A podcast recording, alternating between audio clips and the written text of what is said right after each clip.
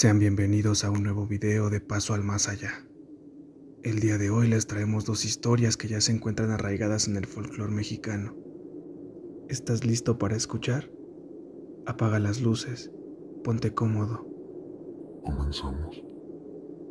Cuidado con quién te metes. Hace muchos años en un poblado de Veracruz llegaron a vivir tres hermanas aunque eran de edad avanzada, extrañamente las mujeres se conservaban con una apariencia jovial. Todo el tiempo vestían de negro y siempre andaban muy maquilladas y pintadas de la boca con colores muy chillantes. Esto contrastaba notablemente con sus dentaduras que estaban llenas de dientes quebrados y amarillentos. Las tres hermanas se dedicaban a vender ropa y calzado en los tianguis. Eran de hábitos discretos y muy calladas. Se les podía ver caminando por las noches y dirigirse a algún cerro de las cercanías otras tantas veces comprando hierbas y extraños objetos, pero nunca, nunca cerca de alguna iglesia. Una tarde, al vender un vestido a una mujer que tenía fama de ser muy agresiva y problemática, se suscitó un incidente porque la mujer reclamaba la devolución de su dinero. Argumentaba que el vestido estaba manchado, pero en realidad a la mujer se le había manchado por accidente cuando se le cayó en un charco de lodo. Los alegatos subieron de tono la mujer las ofendió diciéndoles muchas maldiciones y amenazándolas. Incluso asestó una cachetada a una de ellas. Todo parecía indicar que terminaría en un zafarrancho entre mujeres, pero la mayor de las hermanas intervino calmando a las otras dos. Le dijo a la mujer, no queremos problemas con usted ni con nadie. No le devolveré el dinero, pero a cambio le daré un vestido de estos. Sacó una vieja maleta, la abrió y le mostró tres vestidos de mucha mejor calidad. La mujer, de manera arrogante, tomó uno floreado, el más bonito, y se fue alardeando y diciendo una frase en voz baja. No que no, cabronas. Pasaron los días y la mujer problemática comenzó a enfermar. Perdió mucho peso. Sus uñas empezaron a caerse una a una igual que sus dientes. Por las noches despertaba gritando y golpeándose sola contra la pared. Sus familiares la llevaron a la capital para hacerle estudios médicos, pero siempre salía todo en orden. Su salud comenzó a agravarse cuando por las noches salía y se revolcaba con los puercos que tenían un corral, hasta que una mañana amaneció sin vida. Tenía una horrible mueca de terror dibujada en su rostro. Pasaron los años y las tres mujeres se mudaron a otro pueblo. Su casa quedó abandonada, hasta que una mañana unos jóvenes entraron a husmear. Encontraron varios objetos extraños. Entre ellos sobresalía una muñeca hecha con la misma tela del vestido floreado que aquella tarde entregaron a la mujer que las ofendió. Los jóvenes la desenvolvieron con una patada. Al caer la tela al piso, una frase escrita con sangre se dejó ver. No que no, cabrona.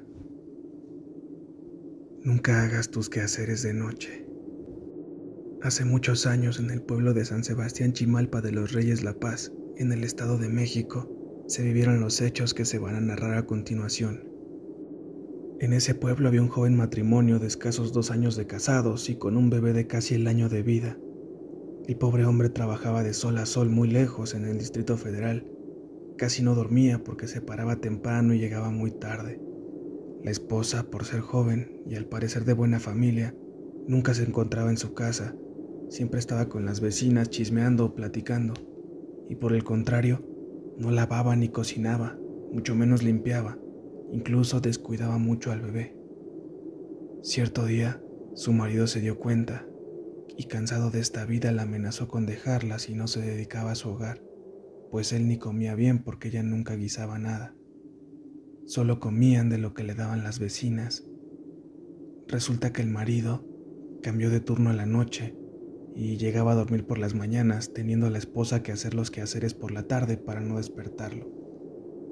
Sin embargo, por no querer abandonar las tardes con sus vecinas, decidió que dedicaría las noches para realizar las labores del hogar. Cierta noche, después de varios meses, a la una de la mañana le tocaron tres veces la puerta. Ella pensando que era su marido se apresuró a abrir, pero no era nadie. Sucedió lo mismo durante dos noches más. En la tercera noche, tocaron la puerta de la misma manera. Al abrir, vio que era una peregrinación de aproximadamente 30 personas. El que venía al frente le pidió por favor un vaso de agua. Eran fechas de noviembre y esas peregrinaciones son comunes. Después de beber el agua, el hombre le hizo una pregunta. ¿Sabías que si barres en las noches y sacas la basura a la calle, echas tu suerte y tu fortuna a la misma? Y si haces que haceres a altas horas de la noche atraes a ciertas fuerzas, porque son horas activas, pero no para los vivos. Ella pensó, ¿cómo sabe lo que hago y por qué se mete en mi vida? Pero fue en ese momento que aquel señor se dio la vuelta y antes de irse exclamó, Buena mujer, vamos muy lejos y tendré que regresar de nuevo. ¿Podrías guardarme algo, por favor? No lo abras por nada del mundo, solo espera que regrese. El señor le dejó un pequeño bulto. Lo que fuera que estaba ahí adentro estaba envuelto por unas cobijas, lo dejó a un lado del zaguán. Ellos se fueron y ella se quedó pensativa, pero sin más, no le dio importancia. Así pasaron los días y después del día nueve, volvieron a tocar a la puerta tres veces. La mujer abrió de mala gana. ¿Cuál fue su sorpresa al ver que ahí estaba la misma peregrinación, solo que ahora el viejo aquel con el cual platicara tenía un semblante frío y tétrico, el cual, por la pobre luz de las velas, no lo notó muy bien, hasta que éste le dijo que venía por su encargo que se lo tenía que llevar como castigo a las desobediencias de la madre. Ella no entendía nada, pues el encargo era algo envuelto en una cobija y no lo había tocado ni movido del lugar desde aquel día, hasta que escuchó a su bebé llorar. Lo que tenía frente a ella era la muerte en persona y venía por el bebé, ya que éste tenía desnutrición y ya estaba muy delicado, ya que ella lo había descuidado por completo. En cuanto tomó al bebé en sus brazos, este dejó de respirar y allí murió. Ella, ante tal horror, se desmayó. Al llegar el marido, no daba crédito a lo que vio después. Su bebé yacía en la cuna y ya no respiraba. Acto seguido corrió buscando a su mujer por toda la casa, maldiciendo hasta que halló a su esposa totalmente loca y contando una y otra vez la historia antes narrada.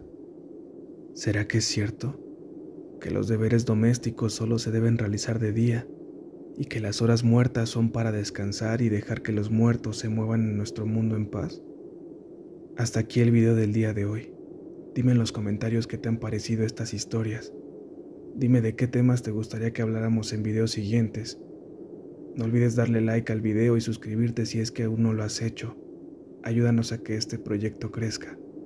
Recuerda que cada paso que das es un paso al más allá.